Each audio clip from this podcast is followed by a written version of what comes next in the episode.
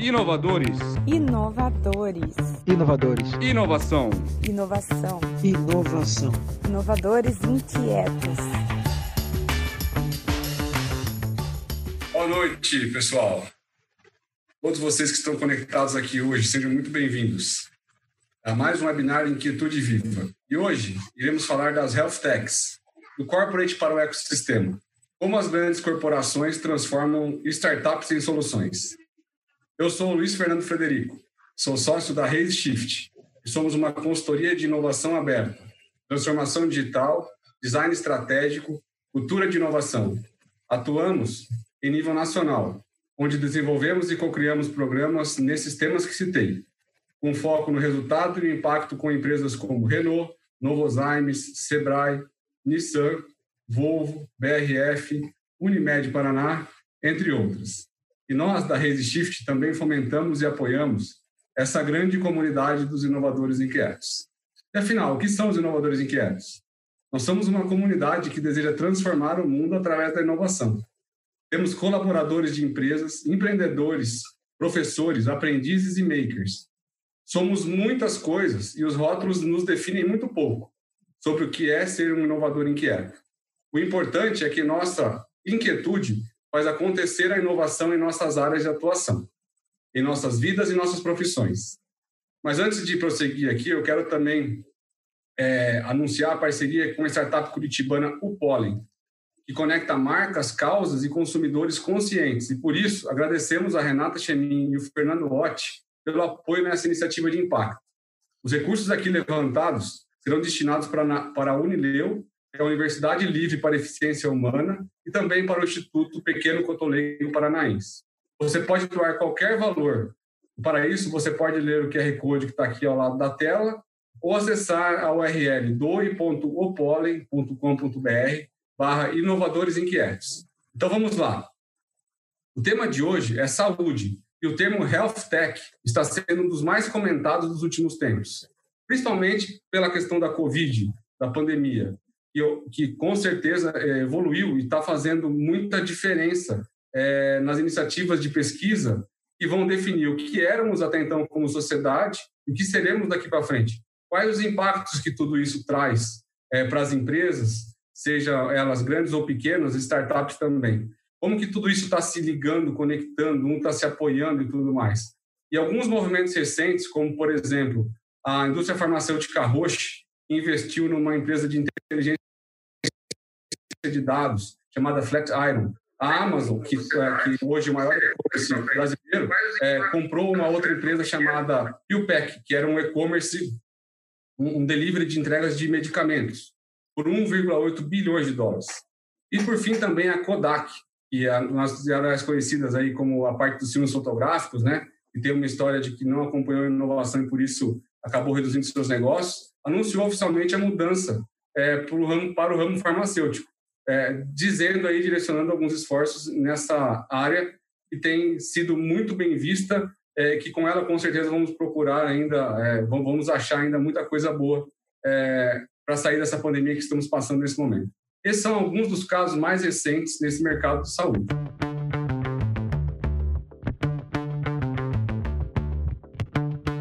Mas para desdobrar esses assuntos que envolvem os ecossistemas de startups e todas essas transformações envolvendo grandes empresas na área de saúde, trouxemos participantes de peso para explorar esse tema e conseguir direcionamentos e respostas para algo que já estamos vivendo.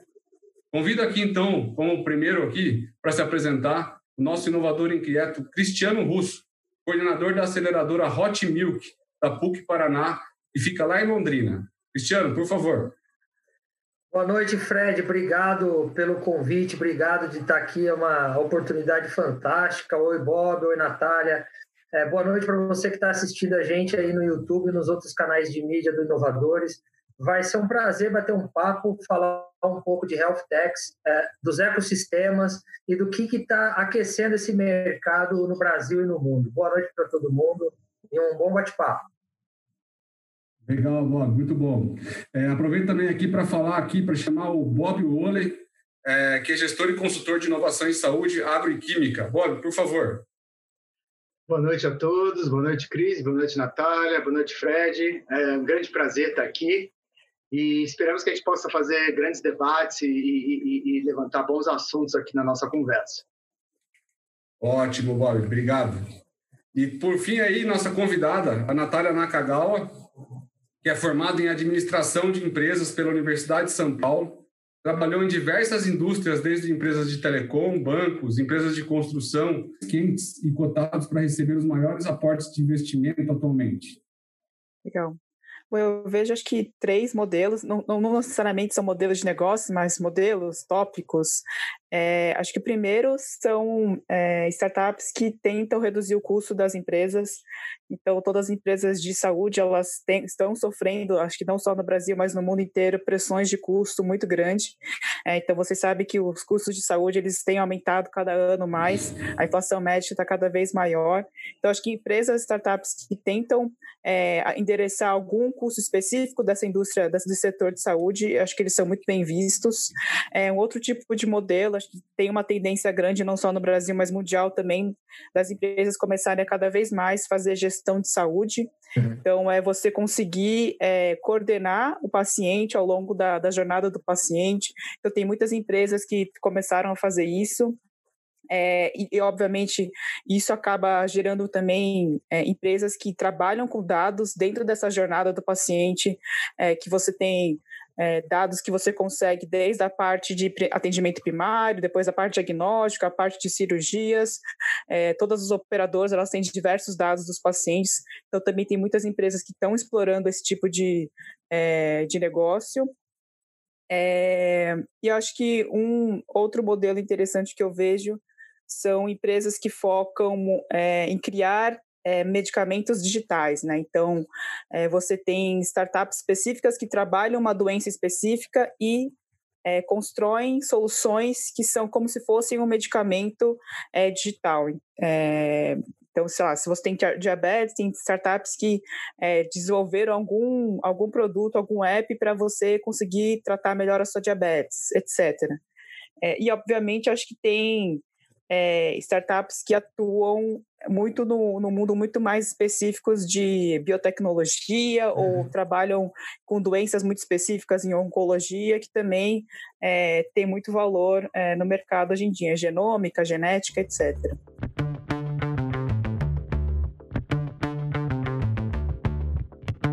Cris, uma pergunta para você então também aqui. Quais os três principais ecossistemas de saúde no mundo atualmente?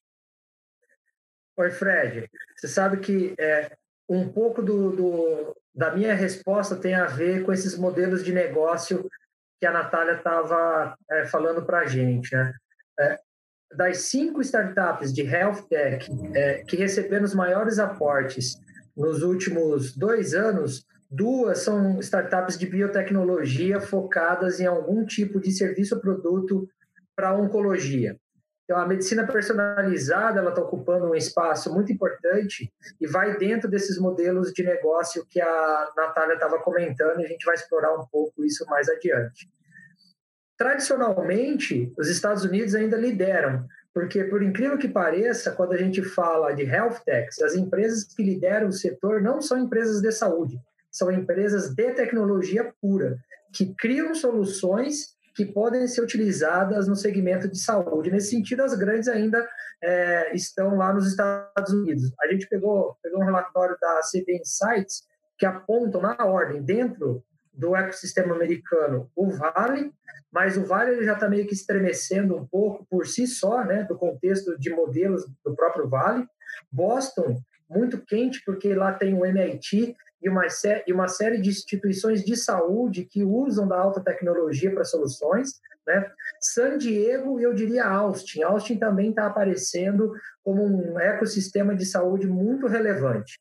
Quando a gente abre o leque para olhar um pouco isso de mundo, a gente percebe que a China apareceu muito forte no sentido de device, né? É que nós ocidentais a gente olha pouco, estuda pouco o mercado chinês. Agora, nos últimos dois anos, que o pessoal daqui começou a fazer mais incursões é, para a China para entender esse mercado. Mas a coisa de 20 dias, nós aqui de Londrina, nós estávamos num binar direto com o pessoal de duas universidades da China que tinham interesse direto em fazer parceria com o nosso ecossistema para desenvolvimento em projetos de cirurgia robótica e inteligência artificial. Então, são outros dois segmentos que começam a surgir com muita força para, ser, para serem aplicados aí. Aí, sem dúvida nenhuma, Israel. Israel contribui demais para o desenvolvimento de soluções tecnológicas na saúde. A gente tem ali na região da Bavária, na Alemanha, o que é o chamado Vale do Silício da Saúde, com a concentração de grandes companhias é, de saúde, aí sim, de saúde, que desenvolvem e tem parcerias com empresas de tecnologia. Né? Na América Latina, Chile é um grande polo de é, uso, não sei se gerador, mas de uso de tecnologia aplicada em saúde. É o país mais conectado do ponto de vista de saúde pública da América Latina. Né? E no Brasil, agora recentemente um, um, relatório do distrito ele mostrou que a região sul e a sudeste concentram uh, o maior número de startups de saúde com destaque para São Paulo Rio Grande do Sul e Paraná na ordem de importância que eu falei. Então esses hoje são os principais ecossistemas ou seja os ambientes que concentram o maior número de iniciativas voltada para a saúde do ponto de vista do uso de novas tecnologias, né, que a gente pode observar. E aí você consegue encontrar é, soluções, uma outra aqui, outra ali, mas de destaque esses, é, eu apontaria esses aí. É, show de bola, show de bola, Cris. Acho que nós vamos ter bastante coisa para conversar aqui hoje. E pelo jeito, a nossa conversa não vai ser. Não, não vamos ter tempo para falar de tudo, só com essa introdução que a gente está aqui. Então, para não deixar o Bob de fora também, Bob, para esquentar os motores. O que você vê como tendências na área de saúde não digital? Ah, bom, uh, na, na, área de saúde não digital, ou de hard science, né, ou, ou na área é, eu posso dividir em duas etapas, né? Eu acho que vale a gente comentar esses dois. Primeiro na parte de ciência mesmo, propriamente dita, e na parte de negócios, né? Como a ciência está sendo é, é, comercializada, né? Como está sendo o modelo de negócio nessa área. A parte de ciências, né? É, é expoente, é crescente, né? A parte de terapia gênica e a parte de terapia celular. Tá? É, na parte de terapia gênica, né, a gente tem a CAR Cell, né, que faz aquela modificação na, dentro da célula. Né? É um novo paradigma em que você não só conserta a pessoa, né, você praticamente conserta o, o problema que ela está vivendo. Né? Você não remedia mais a pessoa, você simplesmente altera ela para um modo de saúde. Né? Muito interessante nesse aspecto. É, o grande problema é que manufatura e, e, e, escalonamento ainda tornam a universalização dessa tecnologia ainda muito distante, né? Muito, muito distante. Então, hoje você tem mais ou menos 300 é, é, projetos né, é, em pipeline, sendo que 30 já estão numa fase mais adiantada, já chegando em fase clínica, né? Dessas e, e, alguns produtos já lançados no mercado, mas como eu falei, a questão de escalonamento, né? Vale até ressaltar como ainda está muito distante para qualquer tipo de público, né? É, Luxturna, que é um medicamento para uma doença rara de olho, né? Você tem aí um, um tratamento de 425 mil dólares ao, é, é, por tratamento, por olho, né? É, e carta para linfoma, de uma forma mais agressiva, é, o tratamento está em torno de 373 mil dólares. Né? É, para leucemia linfoblástica, 475 mil dólares também. Ou seja, são tecnologias que ainda estão muito longe, ainda estão no, no, no, no momento muito longe para se tornarem universais ou ter acesso a, a, a, ao pequeno público ainda, que dirá o grande. Né? Em paralelo a isso, a terapia gênica, né, que você insere um gene via adenovírus ou até mesmo CRISPR, que ainda está numa tecnologia, num, num, ponto ainda muito inicial, né, você tem terapia celular, né, que é justamente você inserir é, é, novas células no paciente e a partir daí você resolver problemas ou, ou a doença que ele tem, né?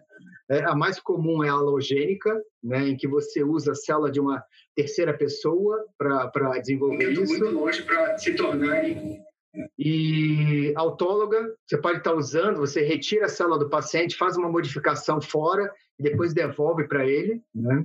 E tem uma última que é a xenogênica, que ainda está muito no começo, que seria de outras espécies, né? mas essa também não conta. Na parte de negócios, vale a pena também comentar que tudo está mudando. Né? As tecnologias, novos paradigmas, hoje em dia, cada vez mais planos e pagadores estão tendo um maior poder de decisão do que está sendo influência né, na, na, prescrição de drogas. Né? Tudo isso devido a uma nova área que está surgindo, que é a farmacoeconomia. Né? Cada vez mais a farmacoeconomia chegando e entrando no, no, no poder de decisão, no processo terapêutico, né? cada vez mais com maior poder de influência. Brasil já tinha isso, mas você vê um crescente, né, uma tendência global de governos aumentando o foco, saindo do foco de tratamento, medicamentos, né, compras governamentais para tratamento, para compras governamentais para prevenção de doenças. Né? Cada vez mais você mudando esse foco, isso tudo muda também a maneira como você vai encarar o sistema público, o sistema é, é, privado de saúde. Né? E, por último, uma questão que também está crescendo muito é como a cronificação de algumas doenças, né? Algumas doenças que antigamente matavam as pessoas, né? Cada vez mais estão tornando crônicas ou sendo curáveis né, as doenças. Isso tudo também aumenta é, o processo de como você está negociando, como você é, o modelo de negócio para isso. Né? E tudo isso está fazendo com que o eixo saia de um processo de tratamento, uma postura de tratamento, para uma postura de prevenção e gestão da saúde.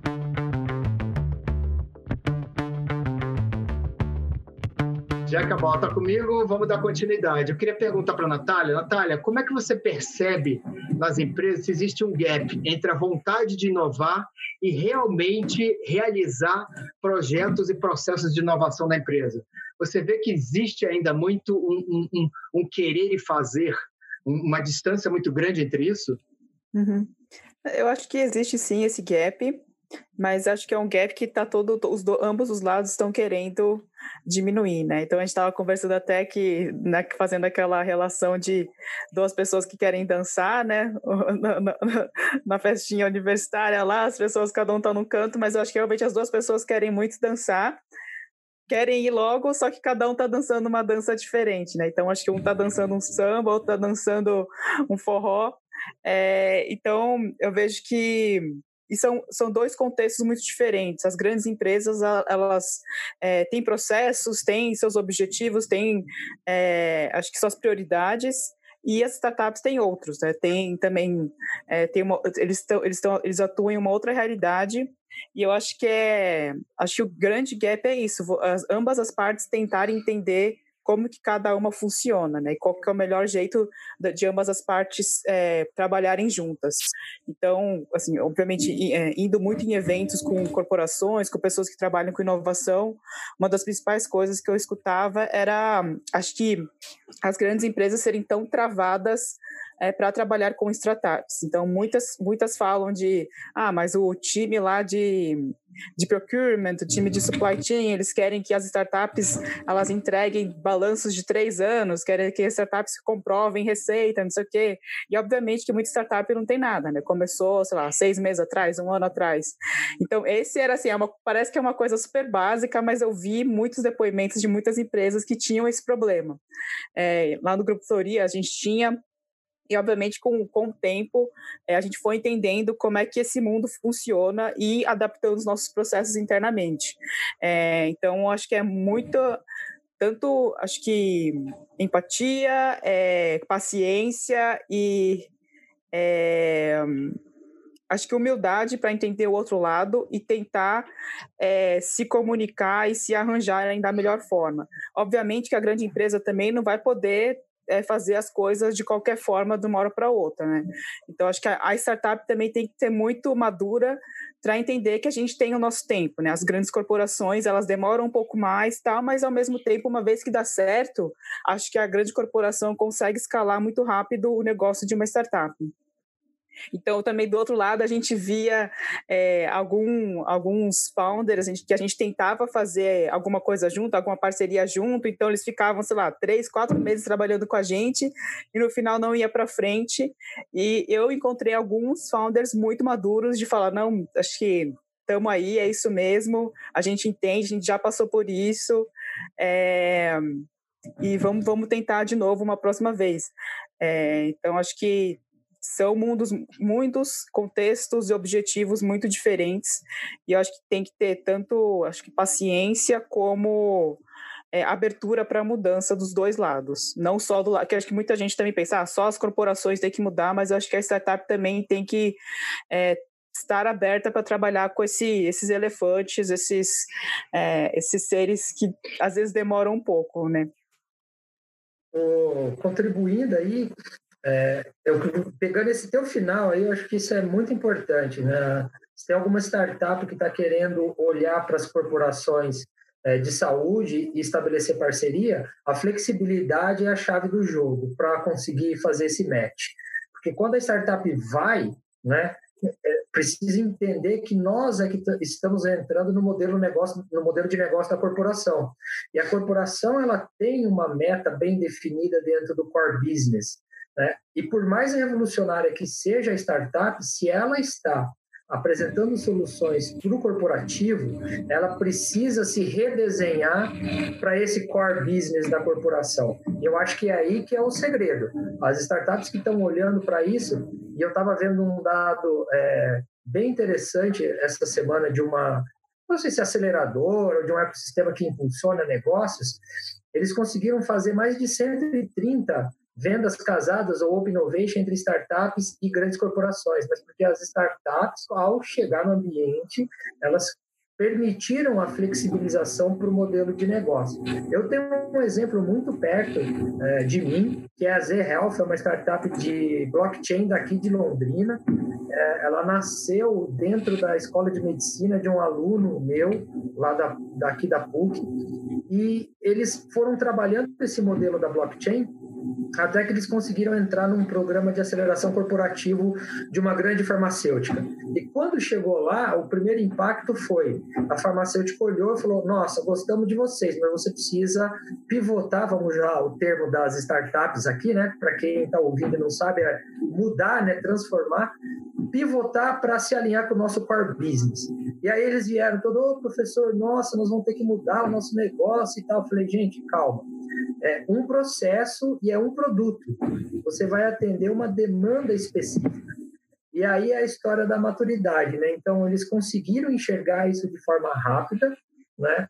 Fizeram esse processo, se adaptaram e hoje eles têm um contrato assinado para fornecer para a indústria farmacêutica. Mas isso também não acontece rápido, é como você falou, isso foi ano e meio né, entre o programa de aceleração, entre as discussões de contrato, entre sobe no compliance, volta do compliance. Eu lembro que o Pedro falava assim: nossa, mas eles não me respondem, eles não querem mais falar com a gente. Eu falei: não, calma, porque isso tem um tempo e é diferente do tempo que a gente está acostumado. Mas eu, eu resumiria isso, é, é, esses processos na história da maturidade. Não é à toa que as startups que têm maior sucesso, o founder ele tem mais de 30.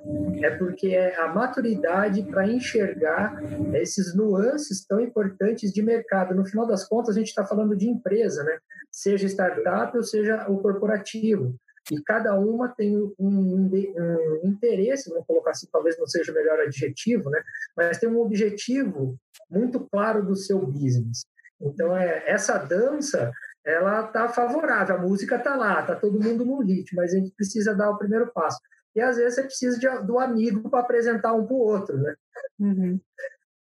Exatamente Fazer meio de campo. E, e o, o, Bob, e você, na sua experiência aí também, como é que você vê isso daí? Por onde você já passou aí também em grandes corporações, né? E também como consultor, como é que você vê essa, essa divisão aí, né? Vamos, vamos relembrar lá aquela. Como é que fica esse ritmo dançante aí? Fica o mesmo ou não?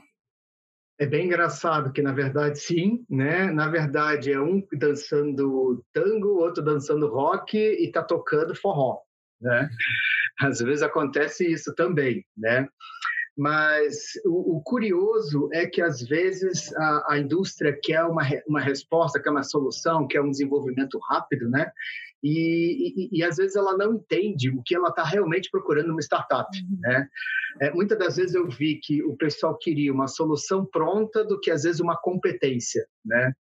Eu sempre é, vi, nos casos que eu vi, tanto na, na, na empresa que trabalhei, é, sempre deu muito certo quando você focava ou conseguia fazer com que a empresa entendesse que a startup era uma, um grupo com uma grande competência para desenvolver uma solução do que a solução propriamente dita. Né? Muitas das vezes é, era mais importante a gente saber que eles conseguiriam adaptar, é, customizar a, a, a, solução, tecnologia de acordo com, os, com, as minhas necessidades ou necessidades do mercado, do que realmente é, é, é aquela primeira ideia, ou a primeira apresentação, o primeiro pitch que eles fizeram é, lá na frente. Né? Isso é difícil. Isso é difícil para o lado de quem está fazendo pitch, isso é difícil para entender o lado de quem está ouvindo, né? Está é, tá mudando, acredito que em alguns lugares, a primeira vez que isso é percebido, consegue entender que o, ma o maior foco é, é, na capacidade do, do, grupo gerar uma solução, do que realmente é, é, é fazer a pivotagem, fazer a, a, a, o entendimento da solução ou a compreensão da necessidade, né? Muito mais rápido do que se fosse fazer em outro lugar, né? Hum. Mas é difícil. Comunicação é, é uma arte, né? Eu acho que colocar os três para conversar é, é, uma verdadeira arte. Eu, eu tive experiência também com inovação aberta entre universidades, né? Mas é, dava até para conversar um pouco mais fácil do que com startups logo no começo, né? Só para vocês terem uma, uma, uma, noção. Mas isso tudo está mudando, né? Como o próprio Cristiano falou, é, a maturidade vem com o tempo, né? As startups em que eu vi que o, o, os, os líderes, os gestores, né? O, o, pessoal de business tinha tanto uma experiência prévia corporativa ou tinha uma experiência de vida é, maior, né? Uma é, sempre tinha um poder de resultado melhor. Uhum. Acho que se eu puder complementar, eu concordo super com o Bob. É, acho que uma dica para as startups também, quando forem falar com as grandes corporações, é tentar entender um pouco qual que é o momento que a corporação está. A corporação já fez algum investimento em alguma startup? Ela já trabalhou com startup antes na vida ou é a primeira vez que eles estão entrando em contato com alguma startup? Acho que isso já dá indicativos de se vai rolar alguma coisa rápido ou ainda vai demorar muito tempo, assim, sabe? É, então, eu acho que às vezes a startup tem que ter muito claro o que ela precisa. Acho que se não for uma coisa que a grande corporação tem muita sinergia e que só ela pode dar, eu acho que ela consegue talvez explorar outras, é, outros caminhos, né? conseguir um investimento de alguma VC, conseguir algum investimento de alguma empresa que não necessariamente seja uma grande corporação, né? É, então, acho que entender qual que é o seu time, o que, que você precisa é, para ver qual que é a, exatamente a organização que você tem que ir atrás. O, o, Nath, você já teve essa experiência, né? Você já trabalhou numa empresa que fez essa opção, né, de criar um departamento todo instrumentalizado de inovação, de conversar com o mercado, de buscar soluções para o modelo de negócio, e uma empresa muito completa, né, porque ela tinha soluções em diversas áreas da saúde, ela atua, na verdade, em diversas áreas da saúde, né? E aí eles investiram um, um montante razoável para criar essa estrutura. Como que foi essa experiência? O que, que você apontaria lá é, de mais positivo desse, dentro desse processo? Né? O que, que o que vocês buscavam, qual era o olhar para o ecossistema, para o mercado, né? E como foi também construir o time interno, porque eu acho que às vezes as pessoas estão ouvindo a gente e também tem o intraempreendedor, né? Que ele pode movimentar o time interno para fazer a, o segmento é, de inovação da companhia também evoluir, né? ainda que seja no time deles. Né? Como, é, como que foi essa tua experiência? Para mim, pessoalmente, foi muito rica e, obviamente, eu participei só de uma parte dessa evolução, né? É, a empresa é, já tinha começado o processo né, de inovação, inovação aberta, muito porque eles perceberam que era preciso fazer inovação aberta, porque só depender do departamento de pesquisa e desenvolvimento, não, obviamente não ia dar mais, né? Então, acho que eles, eles criaram um time de inovação centralizado, muito porque é, as pessoas achavam, achavam que fazia mais sentido começar de uma forma centralizada para depois descentralizando em todas as outras áreas da organização. É, e foi uma evolução, né? É, o time de inovação começou a fazer esses relacionamentos com startup, é, a gente começou a fazer POC, então Proof of Concept com alguma startup, começou a contratar depois uma startup trouxe um, um retorno interessante, é, e aí é, acho que no meio de todas essas tendências de transformação digital, é, acho o, o, o, diretor executivo que tocava essas áreas, ele também tinha uma, muito claro que era, é era preciso fazer essa transformação, independentemente do boom, independentemente das, das tendências, acho que ele via claramente que era algo crucial para a organização, então eles criaram toda uma área de digital, né, é, contrataram 50 pessoas de desenvolvedor, UX, UI, também para fazer a transformação digital dentro da empresa, é, e aí, como a gente no time de inovação, a gente viu que estava dando muito certo as parcerias que a gente estava fazendo com startup é, e também é, o, o, board, o, o, conselho de administração, as pessoas do conselho de administração também, eles estavam sempre indo para eventos em São Francisco, eventos fora, e viam muitas startups muito interessantes que faziam, tinham muita sinergia com, com a empresa, né? Então também eles começaram a ver é, que seria interessante fazer investimentos em startup, trabalhar dessa forma, não só contratando uma startup, mas também é, fazendo investimento de capital para comprar uma parte, para você ter um pouco mais de, de, visibilidade do que, que a startup estava fazendo, né? É, então foi uma, foi uma evolução mesmo. A gente começou é, com alguns relacionamentos, é, depois criou um time específico, começou a fazer parceria, começou a fazer investimento, e obviamente em cada um desses passos a gente foi aprendendo muito, né? Aprendendo com a startup, é, aprendendo o que, que dava certo e o que não dava certo, aprendendo como que a gente se relacionava internamente com as outras áreas da organização. Então, especificamente em saúde, eu acho que você ter o time médico muito próximo da, das pessoas que estão indo atrás dessas startups, é, ter o time médico, técnico, é, sempre envolvido nas discussões discussões com a startup é, é, muito importante, porque são eles que vão dizer se o negócio para de pé ou não. Então, esse também foi um aprendizado legal. É, e também acho que um outro aprendizado da evolução dentro do, da empresa é, foi a importância de você saber quais são os tipos de startup que você quer se focar agora, depois e mais para frente, porque a gente viu que, obviamente, em toda empresa sempre tem aquela pressão por trazer resultado, né? Então, os diretores executivos, né, o CEO, eles sempre ficavam querendo ver resultado. É, então, a gente via muito importante de ter uma divisão de algumas startups focando em redução de custo, né? Algumas startups focando em soluções mais de curto prazo e sempre balanceando isso também com algumas, é, algumas inovações inovações mais de médio e longo prazo. Então não dava para a gente só ficar investindo em coisas super disruptivas, em coisas que vão ter resultado só daqui a cinco anos. Porque senão né, o pessoal olha para a inovação e só vê, ah, esse povo só está brincando, né? Então a gente também tinha que ter esse balanceio de ter startups que iam trazer resultado no curto prazo. É, mas foi, acho que foi uma evolução é, não muito, acho que não foi assim, tudo isso, acho que obviamente não foi planejado pelo diretor executivo na época, mas eu acho que fez muito sentido no final, assim, sabe? Acho que eles foram aprendendo e foram evoluindo e andando para frente.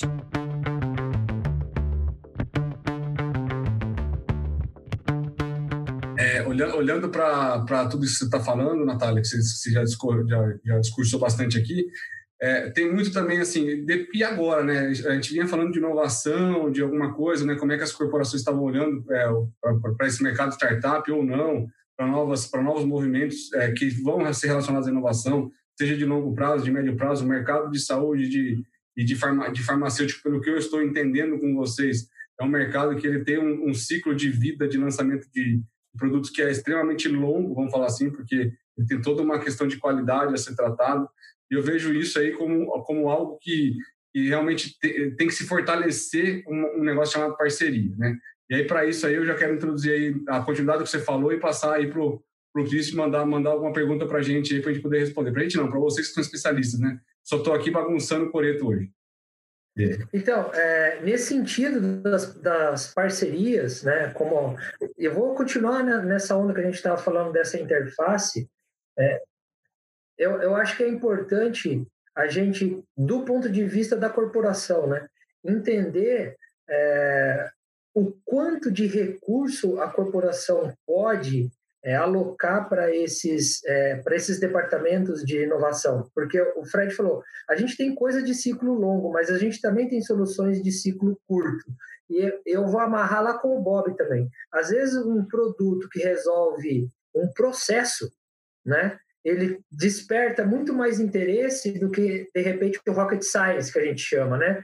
Uma biotecnologia que eu preciso ter um laboratório, um, um monte de pesquisador em cima.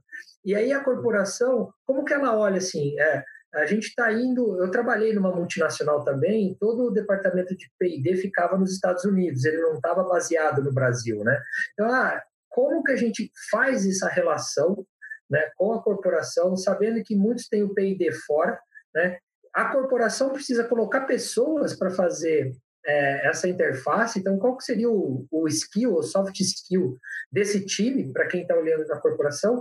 E do outro lado, o startup, em vez de eu, de eu ficar trabalhando, de repente, com uma solução muito rocket science, eu plotar é, o escopo para um negócio que seja aplicável. Como como a gente poderia construir o que seria já né, um ecossistema corporativo Open Innovation direto consumindo, porque a tua primeira experiência, você disse que a empresa conseguiu identificar startups com isso, né? E a gente está citando algumas que têm um outro modelo de produto que receberam grandes aportes. Então, como é que a gente vai peneirar esse negócio todo? Como é que você vê esse, esse trabalho. Você está numa outra companhia agora, né? Que uhum. é uma outra pegada, diferente da anterior. Né? Como que está sendo lá dentro dessa empresa esse ambiente para essa busca da inovação do lado de fora? Uhum. É, é, bom, agora estou numa multinacional e acho que a maioria das multinacionais eles sempre tem, acho que no headquarters, é, o grande centro de inovação. É, então, especificamente nessa, é, todas as inovações, né, os grandes investimentos em startup, eles, é, todas as, as, inovações de produto também, elas são, eles são feitos mais na, no headquarters. E eu acho que isso é uma, uma, acho que cada empresa tem uma decisão diferente, né? Eu sei também empresas que é, multinacionais e que aqui no Brasil tem uma área de inovação muito forte. Então acho que isso depende um pouco da cultura e da, do direcionamento estratégico de cada empresa. É, mas não sei qual era a sua pergunta mesmo.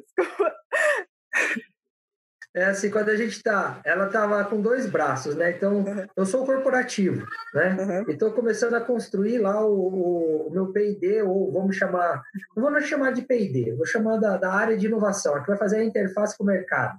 Né? Para eu construir isso, quais skills a empresa procura para trazer para dentro do time? Então, ah, sei lá, eu sou de uma farmacêutica, tem que ser farmacêutico, tem que ser administrador, um engenheiro em caixa, como que eu vou fazer? Porque essa pessoa teoricamente vai fazer a ligação com o lado de fora, né? Uhum. Vai meio que coordenar. E aí essa pessoa, quando ela for olhar para o lado de fora, o que, que ela está procurando? Ela está procurando, e aí óbvio, né? Tem a ver com o core business da companhia, mas é já para direcionar o nosso público, né? Assim, ela vai olhar mais o rocket science, que é aquela coisa de ciclo longo, ou ela vai olhar um pouco mais a solução mais rápida, de repente um processo novo, porque tem startups que entregam um processo. Né? Como que você vê aí da corporação para fora? Assim, minha opinião, minha visão do que eu vi e, que eu acho que faz sentido. Eu acho que todas as áreas de inovação, elas têm que ter alguma estratégia a ser seguida, né? Então, acho que se toda, toda empresa e corporação ter a sua estratégia geral, e eu acredito muito que a inovação ela tem que a estratégia de inovação ela tem que estar tá seguindo a estratégia geral da organização. E obviamente a estratégia de open innovation tem que estar tá muito alinhada com isso. Então, acho que depende muito do que, que cada organização vai decidir o que, que é prioridade. Então, tem organizações que a prioridade é sim investir em biotecnologia, é sim investir em coisas muito mais técnicas. Então, por exemplo, eu acho que a Novartis, a, a Johnson Johnson, eles têm é, acho que um, um, foco muito mais específico é, na, no time de inovação deles para é, é, inovação em, em, coisas bastante disruptivas na área de saúde, na área de ciência. É, então, obviamente, eu acho que para essas empresas, o time de inovação ele tem que ser um time mais técnico, né? Então, te, acho que eles têm muitos PhDs, doutores, médicos que são os líderes dessas áreas. Mas você tem empresas que são mais um pouco mais híbridas e olham tanto a parte de gestão como a parte mais, mais técnica, né? Aqui no Brasil, para as áreas de para as empresas de saúde, o que eu vejo é é muito mais um foco híbrido, né, de você ter áreas, os times de inovação olhando não só inovações específicas do core business, mas inovações gerais para o corporativo, né? Então, inovações na RH, inovações para redução de custos, é, inovações de modelos de negócio. É, e aí, nesse, nesse, nesse quesito, eu acho que você pode ter diferentes modelos. Na empresa que eu trabalhei, o modelo era a gente, a gente no time de inovação, a gente tinha um perfil, obviamente, é, de pessoas de business que entendiam de negócio e conseguiam é, fazer essa leitura mais de negócio, mas também é, é analistas é, que gostavam muito da área de saúde. Então, elas entendiam o que os médicos falavam, entendiam de doenças, entendiam diagnóstico. É, e também a gente tinha um relacionamento muito forte com o time técnico, com os médicos e com os, os cientistas bio, biologistas. É, então, a gente, como a gente fazia para balancear isso, era ter esse relacionamento muito bem alinhado. Mas também você te, pode ter é, modelos de que você tem uma pessoa mais de negócio com uma pessoa mais técnica, um médico é, ou um, um cientista. É, acho que de, então, acho que no, geral minha resposta é depende muito de qual que é a estratégia da organização, a estratégia de inovação da organização e qual é o foco que ela quer dar de investimento e desenvolvimento dessa inovação. Se é algo mais técnico, obviamente, é, acho que você ter médicos e doutores é muito muito importante para até para a pessoa conseguir ver se aquela inovação, aquela startup tem uma solução que para de pé e que faz sentido, né? Então, a gente, na nossa discussão, a gente estava discutindo sobre o caso da Teranos, que é aquela a, a startup que a, a, pessoa conseguiu enrolar todo mundo durante 10 anos, falou que tinha uma solução é, super é, breakthrough e no final não tinha nada. E eu acho que o fato do, de muitos dos investidores não terem esse background técnico acabou é, fazendo com que isso fosse para frente, né? É, mas, enfim, eu acho que depende muito de qual que é o viés estratégico de cada, de cada empresa. Aí, Bob, Bom, não sei se você quer também adicionar. Quero. É, por experiência, né, trabalhei, eu trabalhei numa, numa farmacêutica nacional e depois numa multinacional, né? E todas duas eram bem fora do, do padrão normal, né? E, e, o que pude entender lá é o seguinte: é muito parecido com o que a gente fala hoje investidor financeiro, né? Você é um cara é, mais conservador ou você é mais arrojado, né? Quando o cara é mais conservador, ele vai buscar alguma, algum projeto mais voltado para a ciência, né? Tentar desenvolver alguma, alguma, mesmo que seja um pouco mais caro, mesmo que seja leve muito mais tempo, né? Quando você é um pouco mais arrojado, você acaba indo para o modelo de negócio ou para as inovações um pouco mais internas que mexam no modelo de negócio, né? É, é interessante isso, pude perceber isso tanto na, na, nas duas empresas que trabalhei nessas áreas, que mexer no modelo de negócio era um pouco mais sagrado. Né? Você poderia ter alterações na RH, na operação, é, logística para evitar fraude, otimizar é, processo de entrega de produtos que precisavam de cadeia fria, né? E você precisava de um registro, de um log dos dados dela mais, mais próximos, ou de um medicamento novo, né? uma inovação com um grau de, é, menor de inovação, ou uma inovação mesmo disruptiva, né?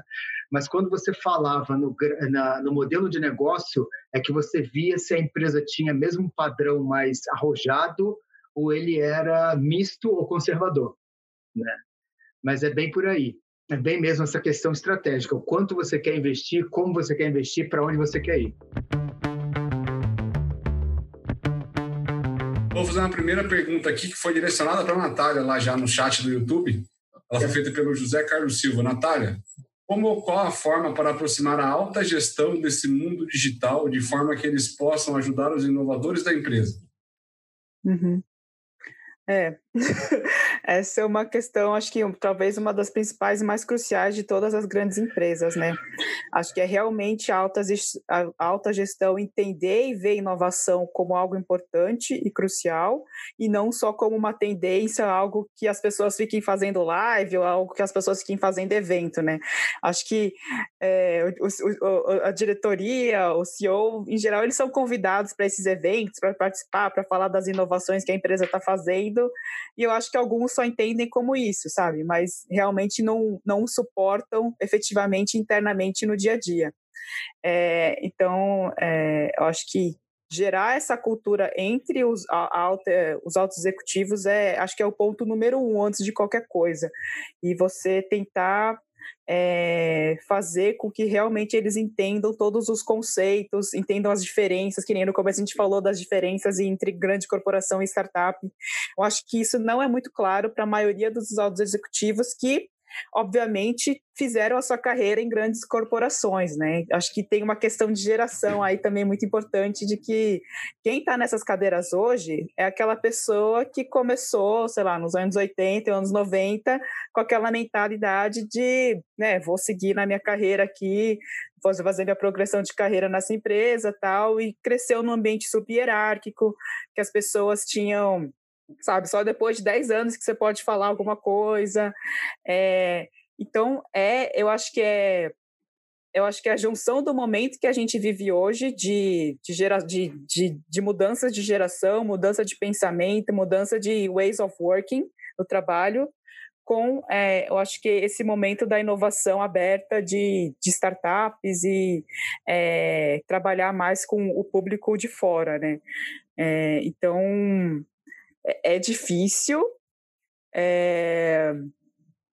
Acho que uma forma de você fazer isso de, da forma mais efetiva é, putz, eu acho que só o CEO consegue fazer, dando, dando espaço e dando, é, acho que alçada para os inovadores dentro, eu acho que suportando eles nas decisões que eles, que eles tomarem. Assim. Eu vou, eu vou, eu vou pedir permissão de vocês para contribuir um pouco nisso também aí, porque isso é, é, bastante, bastante do que nós vivemos também aqui como Reis, né? E também antes de Reis, aí, como profissionais de outras empresas também, nós é, carregávamos aí nas costas esse peso de talvez trazer esse sentido da inovação, trazer esse movimento na empresa, às vezes de forma solitária.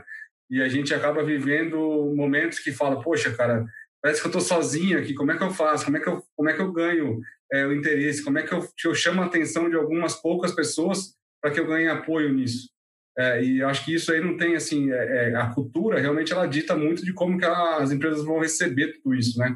E com certeza, se você não tem pessoas do board lá, do, da parte mais alta lá, administrativa, né, da, da estratégia, olhando para isso de uma forma mínima e dando, empoderando essas pessoas, dando espaço, caminho para eles é, conseguirem seguir, trilhar algumas tentativas, porque a primeira coisa que a gente sabe é que nesse momento é, é uma tentativa, a gente nunca sabe se, se aquilo vai dar certo.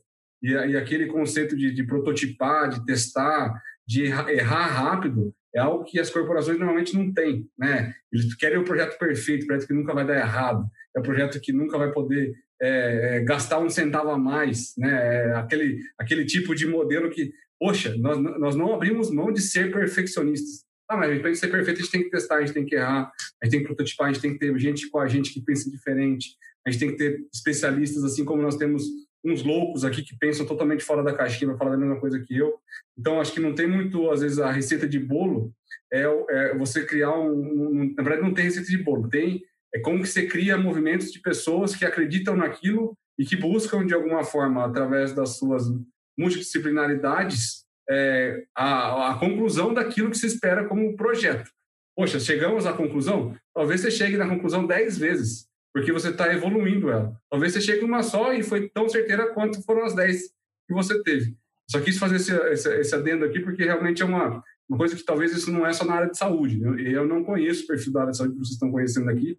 Estou falando com certeza existem profissionais especialistas demais e também tem as pessoas que vêm na esteira deles, mas que com certeza que se complementados e não houver essa hierarquia que você falou, Natália, com certeza aí o, o, a, a, o céu é o limite, né? Porque a gente não tem onde parar. Né? Pode complementar aí, pessoal. É, isso aí mesmo. Inclusive, a Júlia está comentando isso lá no, no, no, no YouTube, né? Que é difícil a gente fazer essa ponte se a alta, a alta gestão ela não está sensibilizada. É, é, todo mundo que trabalha com inovação aberta tem esse desafio. Né? O primeiro passo, até de consultorias ou empresas que trabalham inovação aberta, isso é um pouco do modelo do que a Reise faz, por exemplo, é primeiro você sensibilizar a alta gestão. Né? Porque não adianta, se lá não tiver sensibilizado não tiver a percepção que a Natália falou, ah, o pessoal da inovação é uma ilha e talvez não alcance o objetivo que precisa alcançar. no fundo, a gente está num momento de transição das coisas ainda.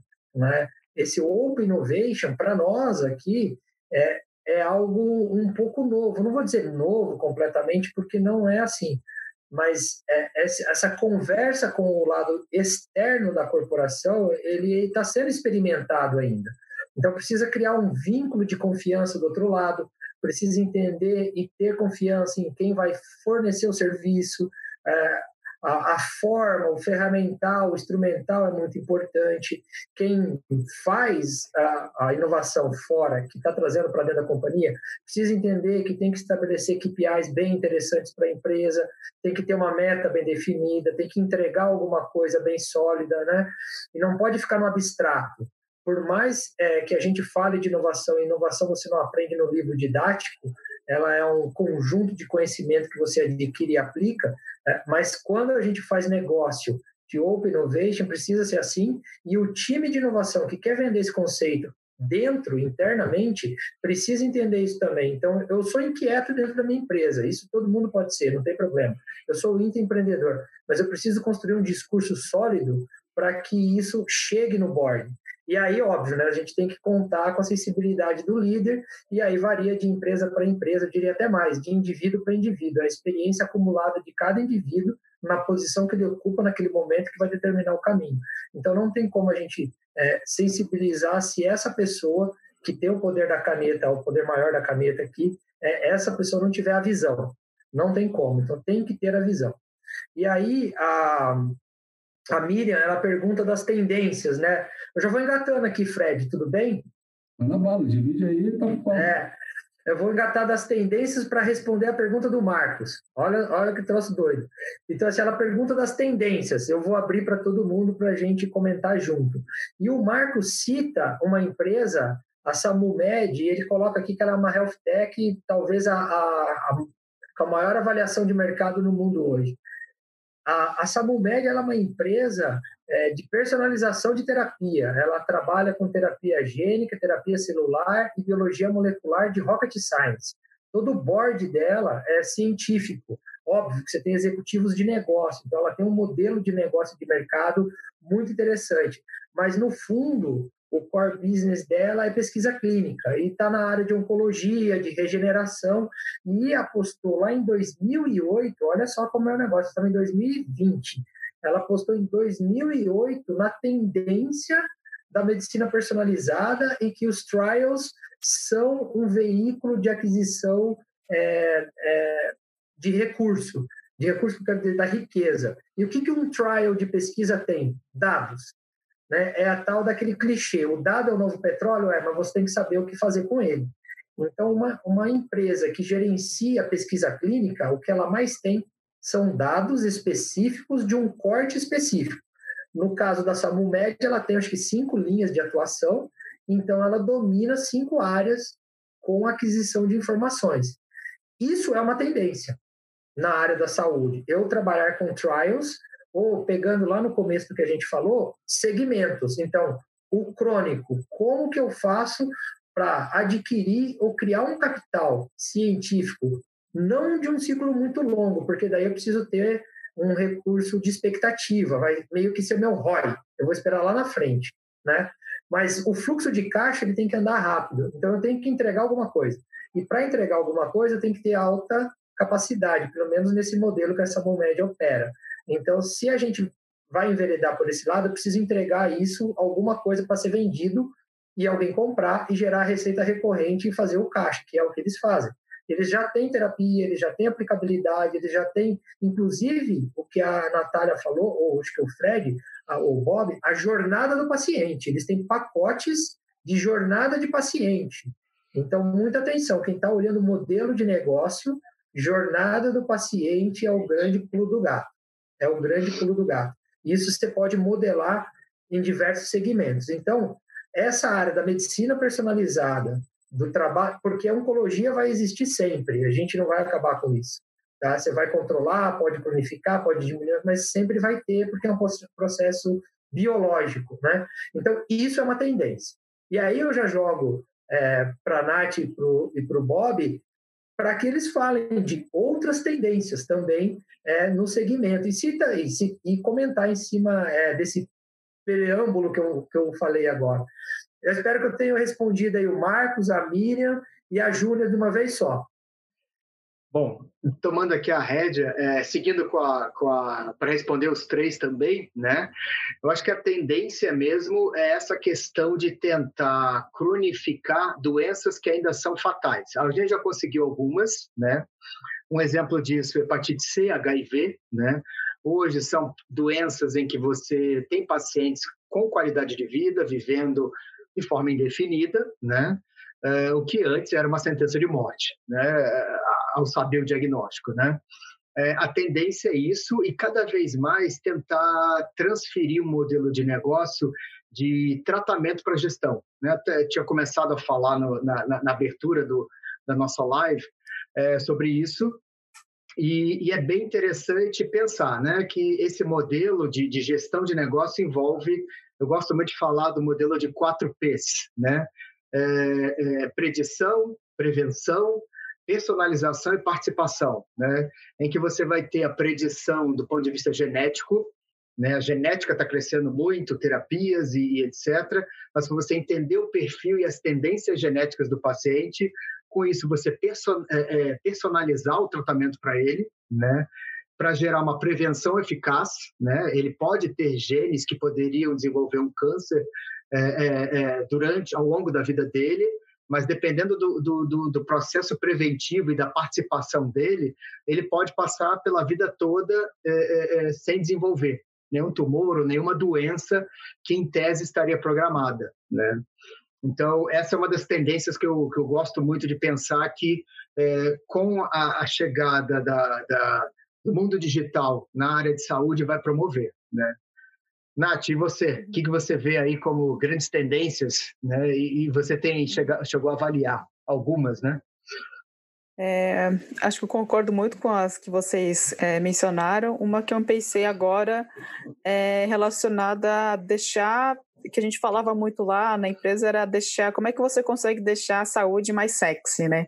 Como é que você consegue fazer com que as pessoas se preocupem mais com, com a própria saúde? É, então, eu vejo muitas essas é, empresas de wellness, né? Então, fazer spa, é, yoga, próprio Gym Pass, né, que também agora começou a ter vários produtos digitais, não só fornecer academia, é, tem o Freeletics, que é uma, também uma, uma startup que, que faz é, que é, dá exercícios através de um aplicativo. É, então, eu, eu ve, é, elas parecem ser um pouco fluffy, assim, mas eu acho que elas têm um potencial muito grande de mudar comportamentos para que é, você consiga é, se prevenir de muitas doenças, né? Então, uma doença que também acho que é, acho que talvez ela seja uma das mais que tem o maior custo para o sistema de saúde é o diabetes, né? Então, vocês que são médicos aí podem falar melhor, mas o diabetes, ele, além de muita gente ter, ter uma alta incidência na população, ele dá, ele, ele tem muitas consequências, né? Então, você, quem tem diabetes em geral, tem problemas cardíacos, tem problema eh, de circulação, enfim, tem várias doenças relacionadas ao, ao diabetes. É, e tem empresas que estão é, focando especificamente na doença, né? Então, como é que você consegue é, ajudar o paciente a, a, ou a retroagir um, um, um, um momento de pré-diabetes, né? Ou fazer com que o paciente consiga se, se controlar, até a diabetes um pouco mais controlada, né? Então, eu acho que esses, esses tipos de, de empresas, startups, modelos de negócio que tentam mudar o comportamento com relação à saúde é, são bem interessantes também.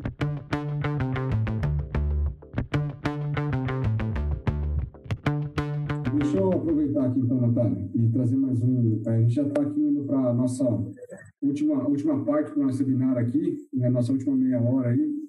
E antes de eu te passar aí uma, uma eu vou te fazer uma pergunta para vocês aí, como, que, como, é, como que nós conseguimos envolver o governo, os governos, né, para investir ainda mais nisso tudo que está acontecendo, nessa pesquisa de base em saúde, porque a gente escuta muito, né, de que, poxa, tem a startup, tem a empresa privada, a gente escuta que às vezes lá fora, é, fora do Brasil, esse movimento talvez seja mais claro, ou pelo menos é mais visível, vou dizer assim, né? Como que fica essa parte de investimento do governo em pesquisas de base aqui no Brasil? Quem, que, quem quer falar aí? É, eu acho que eu posso complementar, não sei se eu tenho a resposta, mas por que, que eu acho que isso é importante, né? É, estando em empresas, é, procurando investimentos, falando com startup, que a gente via é que tinha muito pesquisador é, empreendedor, né? Então é um cara que está na faculdade, ele tem a sua pesquisa dentro de uma universidade, só que ele está fazendo pitch para a empresa, vendendo como se fosse uma startup. E eu acho que muito disso acontece por falta de investimentos é, do governo, investimentos mais em, em, pesquisa e desenvolvimento gerais, né? E especificamente para o Brasil, é, conversando com outras outras farmacêuticas, outros corporate ventures também focados em saúde, a gente via que tem um gap muito grande de, de diferença entre o que está sendo desenvolvido aqui no Brasil versus, sei lá, Israel, Estados Unidos, é, China, que eles, essas startups elas têm um acesso a, a investimento é, para essas pesquisas mais iniciais muito maior do que a gente tem aqui. E, obviamente, a grande empresa, aqui no Brasil, pelo menos, a gente não vai investir em, em startups que estão super early stage nesse sentido, sabe? Então, eu lembro que veio um, uma pessoa, é, um founder, é, que estava com uma pesquisa numa faculdade, ele ainda estava no, no primeiro estágio lá do clinical trial, bem no começo, e estava querendo pedir investimento nosso. Assim, obviamente que, assim, apesar da ideia dele ser super interessante, isso está muito longe do que né, uma, uma empresa, pelo menos brasileira, com o nível de investimento que a gente tinha, a gente obviamente não ia fazer um investimento neles, porque ainda era super longo prazo, super alto risco, né? Então, é, mas querendo ou não, no longo prazo, a gente precisa ter investimentos nessas pessoas, nesse, nesses estágios iniciais, para que coisas mais para frente surjam mais interessantes, né? Porque o que acaba acontecendo no Brasil, as empresas, as startups, elas acabam se focando muito em modelos de negócio, é, em, em, coisas um pouco mais menos técnicas e deixa essas, essas partes mais de biotecnologia, genômica, genética, é, coisas mais específicas que exigem é, pesquisa acadêmica mais forte para outros países, né? E o que, o que não é legal, porque a gente tem pesquisadores muito, muito bons aqui no Brasil, né? É verdade. Quer complementar? Fica à vontade aí, Bob. Bom, eu, eu, eu entendo bem essa parte, eu vi que depende também do nível de investimento, né? É, é, só completando, estudo, estudos clínicos é, são bem caros mesmo, né? Mas eu entendo que é, vamos dizer assim, da, falando mais da parte de, de, de, de, hard science, né, da parte científica, de produtos, medicamentos mesmo. Você chegar até a parte clínica, eu acho que o governo poderia sim investir mais. A parte clínica em diante é que realmente é, a gente nota que precisaria de mais investimentos, mais apoio, e aí talvez a iniciativa privada é, é, é teve, deveria estar mais envolvida nisso. Mas o ponto que eu quero complementar é, é creio, que além de investir financeiramente, é transformar inovação brasileira uma política de Estado. Né? É olhar e falar, tá, nós temos bons cientistas, eu tive experiência própria nisso, uma vez eu é, é, é, abri para uma multinacional uma chamada para pesquisas, né? E tive a grata surpresa, eram, eram áreas difíceis até dentro da área de, de terapêutica, né? É, e tive a grata surpresa de ter 150 trabalhos inscritos né, e bons trabalhos. E desses 150, no mínimo, uns 70 trabalhos seriam dignos de, de investimento, né, de investimento privado. Né? É, ou seja, nós temos bons cientistas, nós temos boa ciência, nós temos boas pessoas com capacidade de criar soluções para que as indústrias é, procuram, né?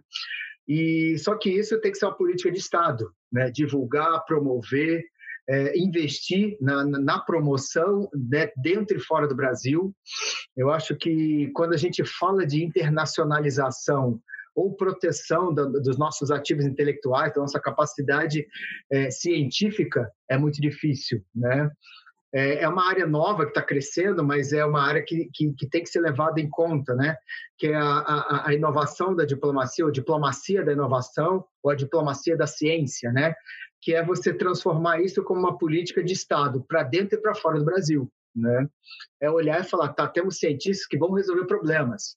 E começar a falar, tá, antes de você procurar uma, uma solução fora do Brasil, ou contratar alguém, ou tentar é, incorporar uma tecnologia, porque a gente não desenvolve isso é, internamente, ou não traz gente boa nossa do Brasil, nossa ciência para desenvolver soluções, né? Estou falando só de ciência, mas isso também fala para para a área digital, né? que é muito mais rápida, muito mais é, é, é, é, é fácil de você desenvolver e até é, customizar a solução. Né? Cris, o que, que você acha disso tudo? Ah, eu tenho três pilares para falar disso tudo. Um, deles, eu digo o seguinte, para quem é empresa ou startup que está ouvindo a gente o governo é um, é um grande parceiro no sentido de virar um grande fornecedor, você vender. É bom vender para o governo. Hoje está muito melhor, o caminho está menos complicado é, e o governo, eu gostaria de tê-lo como cliente se eu tivesse uma solução para encaixar lá. O problema é chegar lá, né? Tem ainda uma, uma escada que tem que ser percorrida para chegar. Mas eu não desconsideraria no meu pipeline o governo como negócio. A outra coisa é sobre o, a quantidade de capital intelectual que a gente tem. Ela é muito grande, está dentro da universidade, mas esse capital intelectual nunca foi preparado para pensar como empreendedor de negócio, ele foi preparado para pensar como cientista de base. Então, eu acho que a academia ela precisa também fazer a sua autocrítica e se realinhar com os novos tempos. Os novos tempos são velocidade e pesquisa aplicada. Não adianta, eu, é, é isso não quer dizer, e para quem está ouvindo a gente agora, eu quero fazer questão de frisar isso, isso não quer dizer que a gente tenha que acabar com a pesquisa, com a pesquisa básica ou com a pesquisa de longo estágio. Muito pelo contrário, ela tem que permanecer e tem que receber mais investimento. Mas a academia precisa olhar para fora como parceiro, não é algo execrível você fazer parcerias e vender para o lado de fora. Pelo contrário, isso é geração de divisas, geração de emprego, impulsionamento de ecossistema. Então, a academia precisa fazer a meia culpa dela e entender que ela também precisa colocar projetos aplicados, dar espaço para os pesquisadores que são empreendedores fazer negócio. Isso aí eu não tenho a menor dúvida. Né? E a terceira coisa é, que eu colocaria nesse cenário da questão de governo é que o governo agora ele colocou muito dinheiro em soluções de Covid, mas a gente precisa olhar para o pós-Covid, porque isso tudo vai passar e a gente vai ter um cenário lá na frente que vai gerar uma demanda gigantesca do que já existia antes. No fundo, pesquisa e educação no Brasil são negligenciados há décadas e não importa o governo que está lá, se é direita, se é esquerda, se é centro, seja lá o que for. Né? E hoje a gente sentiu apertar isso quando a gente precisou de resposta rápida, de infraestrutura e de produção. Então todo mundo virou olhar para a academia e falou: e aí, você não vai resolver o meu problema? Aí o cara falou assim: tá, e você vai pôr quanto aqui para resolver o seu problema? Né? É. Então, agora é a hora da gente olhar para frente. Eu acho que as coisas da Covid estão encaminhando aí, sem mérito para lá ou para cá, né? Uh, na minha opinião, só resolve com remédio ou com vacina, o resto é paliativo. Mas eu tenho que olhar o cenário pós, eu tenho que preparar o meu mercado para o que vem depois, eu tenho que fortificar as bases que agora estremeceram, e eu tenho que criar as alternativas para reaquecer todo esse segmento. Então, eu colocaria esses três pilares aí é, quando eu estou falando de governo. Sim, eu gostaria de vender para o governo, sim, a academia tem que focar mais em negócio, e sim, o governo tem que criar outras soluções que não, que não apenas Covid é, para o segmento de saúde. Boa. Eu diria até mais uma quarta, que até respondendo a, a uma pergunta do Ari, né? É, também, além de governo, né? A culpa é do, vamos assim, o responsável é o governo, que é pelo, pelo, pelo atual momento econômico, né? Principalmente em relação a juros, né? O que isso obriga muitas empresas a desenvolverem outras, né? Eu ter uma solução, eu incorporar uma nova tecnologia, desenvolver um produto novo, né? E tudo isso está muito mais favorável nesse momento econômico que a gente vive, né? Então, seria também um quarto é, ponto a pensar. Né? É, o momento atual da economia é, propicia isso, né? a gente sair à rua né, é, buscando é, é, novas tecnologias ou diferenciais ou inovações para a minha empresa. né, para gerar valor. Aí, pegando um pouco o gancho disso que vocês falaram, vocês acham que, olhando para o futuro, é, o Brasil meio que em crise, no entanto, a gente está com os juros mais baixos. Vocês acham que é, o investimento de risco, as VCs, elas vão estar tá no momento favorável agora para o Brasil? Ou elas vão voltar para voltar fora ou vão continuar aqui? Como é que vocês veem isso? Eu vou, você vai, Bob? Vai, vai você depois. Bom, eu falo então, já que você me, me empurrou. é, bom, eu vejo que elas elas elas têm elas estão começando a entender mais o Brasil, minha percepção. Elas têm interesse, né? E se quiserem investir no Brasil, ou se quiserem ficar no Brasil, elas têm que fazer esse caminho de, de buscar novas tecnologias para virarem ou novas empresas, ou novos produtos, ou novas soluções, né?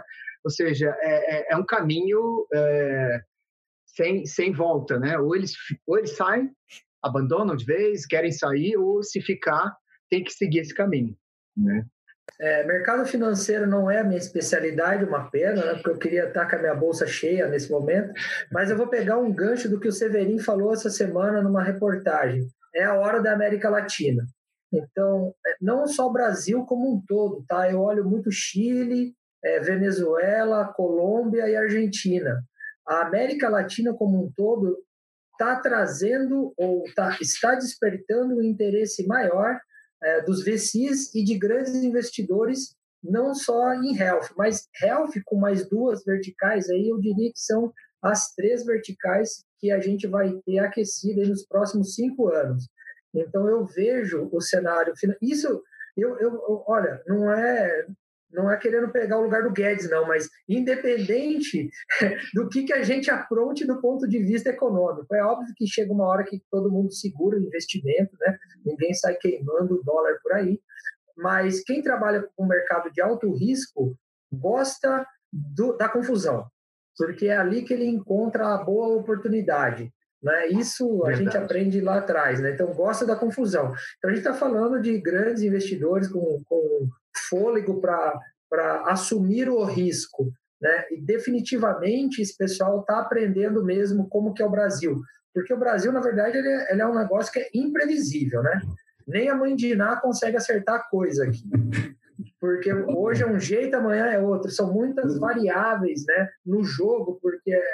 E aí é que é interessante, a gente tem que olhar, isso vale também como dica aí para o pessoal que está assistindo a gente, a gente tem que estar de olho no cenário político, porque é uma geopolítica que determina a economia, que reflete no que a gente está falando, seja na grande corporação ou seja na capilaridade da startup. Então, a gente tem que é, se instrumentalizar disso, né, com certeza. Mas eu acho que é uma oportunidade é, boa para os investidores, de risco, oh, lógico. Eu quero, eu, quero, eu quero aproveitar aqui já, deixa. A gente fez esses dias atrás um bate-papo com a Iane Vale Menezes. Ela é uma gestora aí, ela, ela uma gestora de fundos, ela trabalha numa gestora de fundos chamada, eu não vou lembrar o nome agora, mas é do Rio de Janeiro. Ela explicou para a gente como é que funciona esse mercado. Se vocês depois aí que estão assistindo quiser entender, procura nos nossos vídeos aí do próprio canal de inovadores, vocês vão ver que tem uma aí sobre investimentos em startups. E se por acaso não tiverem todas as, as respostas lá, o contato da Yane também para vocês fazerem contato com ela e com certeza ela vai estar aberta para explicar algumas coisas. Mas eu quero aproveitar também isso daí e aí, já que estamos aí caminhando aí para quase para o final, tem uma pergunta aqui que é interessante. O José Carlos Silva, Silva trouxe para nós aqui. Vocês veem a LGPD, que é a Lei Geral de Proteção de Dados, como uma grande oportunidade para alavancar a inovação ainda mais? Veja só, ele está trazendo aqui que a questão da LGPD, no momento de restrição, de confidencialidade, né, de como que a gente mantém todas as coisas bem guardadas e nas suas devidas gavetinhas, como que isso é uma grande oportunidade para alavancar a inovação ainda mais? Como é que vocês entendem isso aí? Quer falar, Natália, primeiro? Acho que alavancar ainda mais, eu acho que ela alavanca ainda mais porque ela é super positiva. É, eu acho que você colocar regras, deixar bem claro como é que você utiliza os dados dos, das pessoas, dos consumidores, isso é fundamental para que as empresas que forem começar nessa linha, é, todas as startups que estão trabalhando de dados, começarem direito desde o começo. É, então, eu acho que ajuda muito a começar as coisas da forma certa, da forma ética, é, com todo mundo sabendo o, a regra do jogo. Assim. Então, eu acho que isso, se tem uma regra igual para todo mundo, acho que é melhor para todo mundo.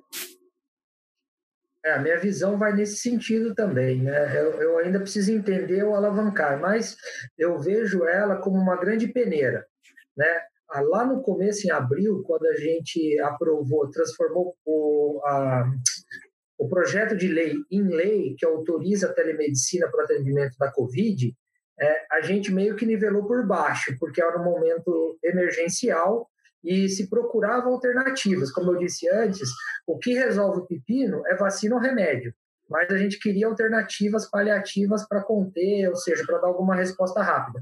E essa medida provisória que virou lei, ela impactou direto nisso, porque abriu vários canais e várias formas de fazer atendimento dentro, e aí eu estou dando mais um viés para a questão médica, que é onde circula o dado do paciente. A LGPD, ela vai pegar todas essas empresas que estão entrando nesse, nessa serasa de dados e vai forçar ou vai delimitar o escopo de atendimento. E quem não tiver dentro das diretrizes está fora do jogo. Então já vai ser uma grande peneira para uma série de soluções que a gente está vendo por aí, pipocando para lá e para cá. Então, é, a gente que, que gosta de inovar, a gente tem muito receio com a história da regulação. Né? Eu ouço, às vezes, discursos de colegas que falam que não tem que regular nada e papapá. Mas quando a gente fala de saúde, o desfecho disso tudo é o paciente. E a gente está falando da vida da pessoa, a gente está falando de cenários de sensibilidade de família, de contextos é, pejorativos de preconceito, e tudo isso está no escopo do dado que circula dentro de plataformas de saúde. Então, sem dúvida nenhuma, não só a LGPD, mas os diversos protocolos que já existem do ponto de vista de tecnologia para serem aplicados na saúde, eles têm que estar em destaque nas soluções que a gente procura. Então, seja lá o serviço que a gente vai procurar, a primeira coisa é saber se é confiável né, e seguro é, é onde eu cravo o lugar para onde eu quero ir. Às vezes o mais barato sai caro, né? Então a gente tem que tomar cuidado com isso. Então eu vejo com muito bons olhos a LGPD e aí sim, acho que aqueles que estiverem preparados, eles ganham fôlego. E aí eu acho que a gente encaixa alavancar a inovação ainda mais, porque vai ter que seguir é, uma certa diretriz aí, um, um regulamento. Lembrando que a LGPD está em discussão na Câmara dos Deputados, era para ser votada a semana que passou e não foi ainda, está por lá. Verdade. Qual que é a sua visão disso aí? Olha, ela concorda com os dois, é aquela questão mesmo de separar o, os homens dos meninos, né?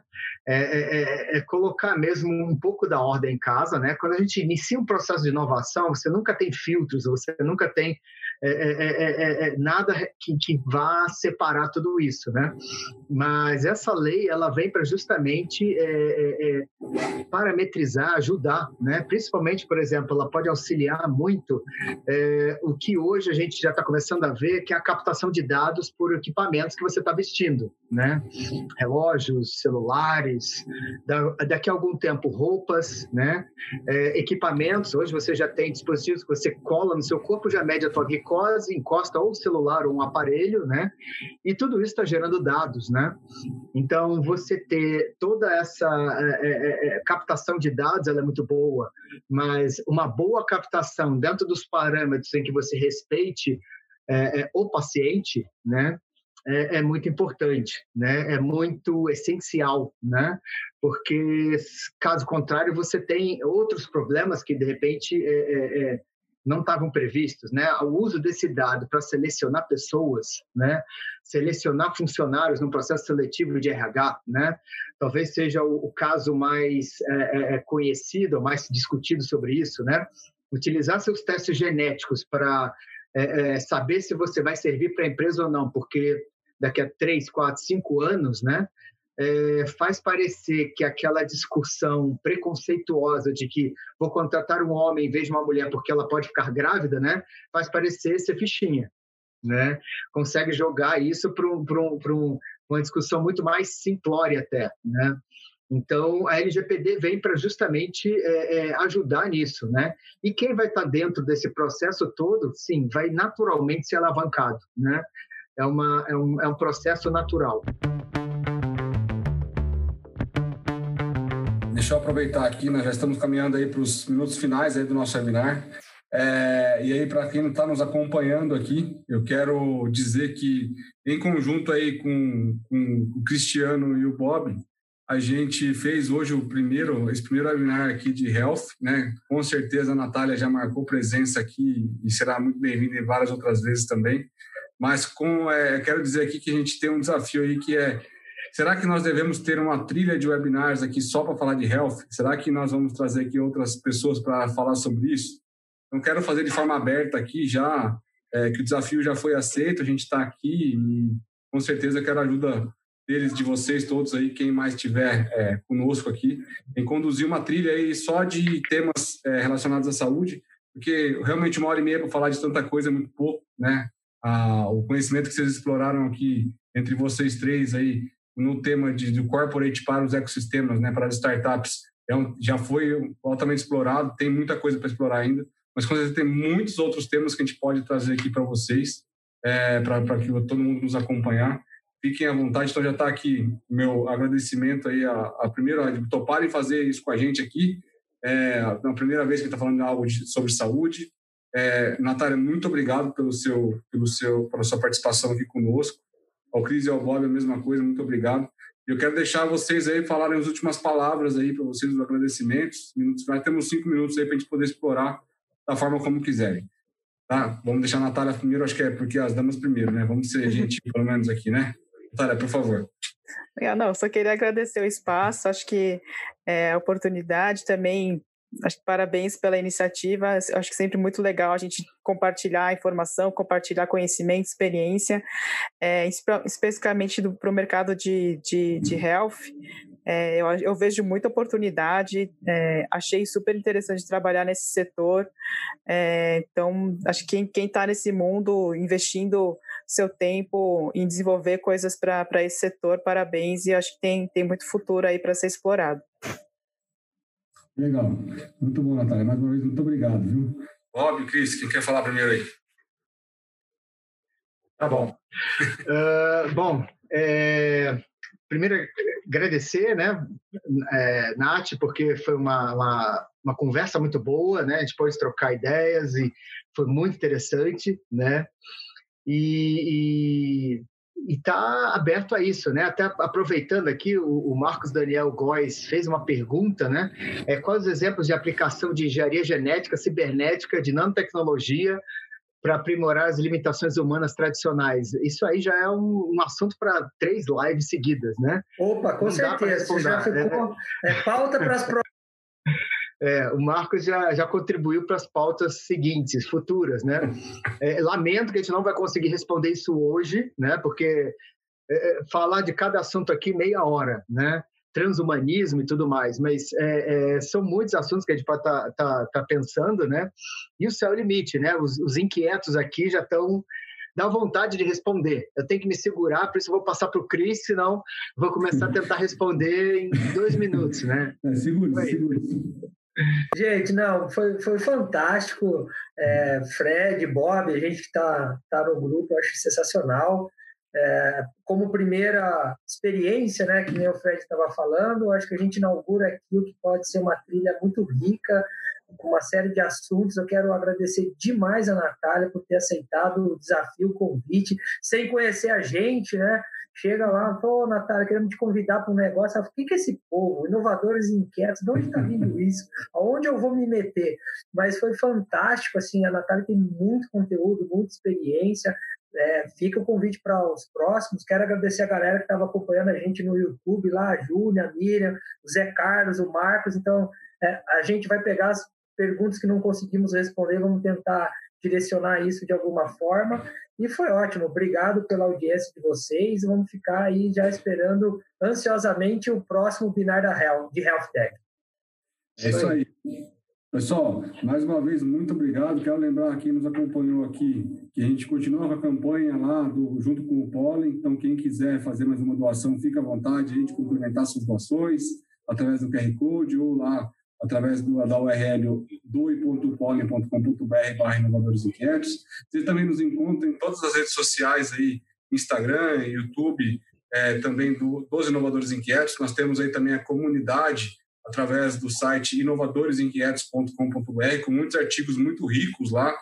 Inclusive, é, já temos lá alguns artigos de health aí, que, se eu não me engano, o Bob já fez também, é, o Cris também já colocou algumas coisas lá. Natália, não, você não conhece, fique à vontade de conhecer a nossa, nossa, nossa comunidade também lá. É, então, sejam é, bem, te, sejam bem-vindos aí nos próximos webinars que vamos fazer, que já está confirmado aqui, então, é, que a gente vai fazer. Vamos ver se talvez quais são os temas, jogar aqui para a galera, né? Mas, mais uma vez, muito obrigado a todos que nos acompanharam e a todos vocês que puderam aqui é, dispor do conhecimento de vocês e compartilhar as experiências, tá bom? Obrigado, tá pessoal. Bom. Uma boa noite aí. Boa noite. Boa, boa noite. noite. Obrigada. Inovadores. Inovadores. Inovadores. Inovação. Inovação. Inovação. Inovadores inquietos.